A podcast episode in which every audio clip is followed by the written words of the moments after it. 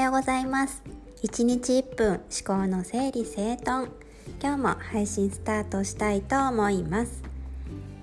ね、突然なんですけどあなたは「助けて」って、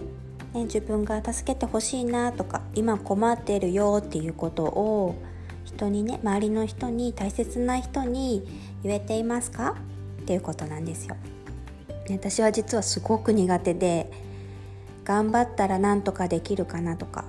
自分で乗り越えた方が自分の力になるかなとかって言ってねついつい頑張りすぎちゃうところがあるんですけど今も実はその傾向はすごくあるんですけどやっぱり人に困ってることを今困ってますっていうことをね伝えられるとかわからないから教えてくださいって言える力っていうのはね、ものすごく、ね、大事な力なんですよね。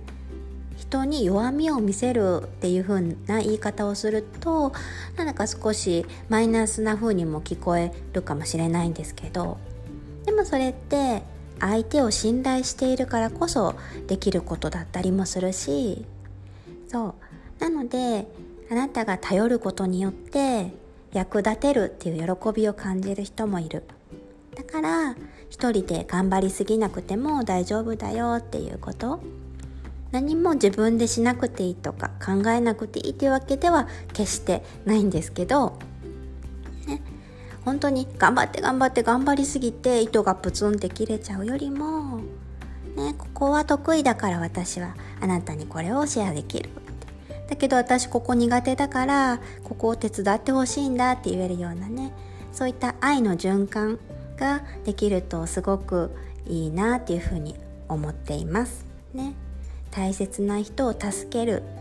ね、大切な人に自分のことも助けてもらえるようなそんな温かい環境をね作っていけたらすごく素敵だなって思います。それでは聞いてくださってありがとうございました。ではでは。